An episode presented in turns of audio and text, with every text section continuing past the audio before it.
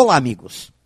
Segundo algumas filosofias orientais, nos primeiros 30 anos de nossa vida é que formamos nossos hábitos.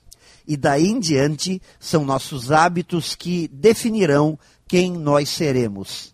Seremos, portanto, guiados por eles.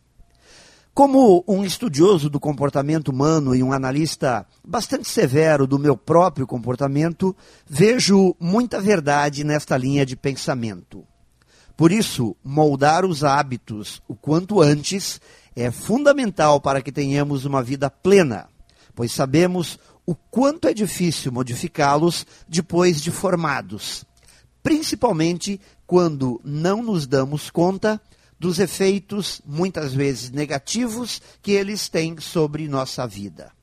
E mesmo quando sabemos de sua existência e de seus efeitos destrutivos, temos dificuldade de tirar o carro do ponto de inércia e caminhar numa nova direção.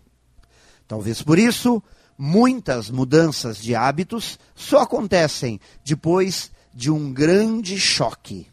Então, vamos nos lembrar: novos hábitos, hábitos bons, novos resultados e uma vida plena de felicidades.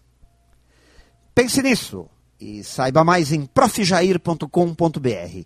Melhore sempre e tenha muito sucesso!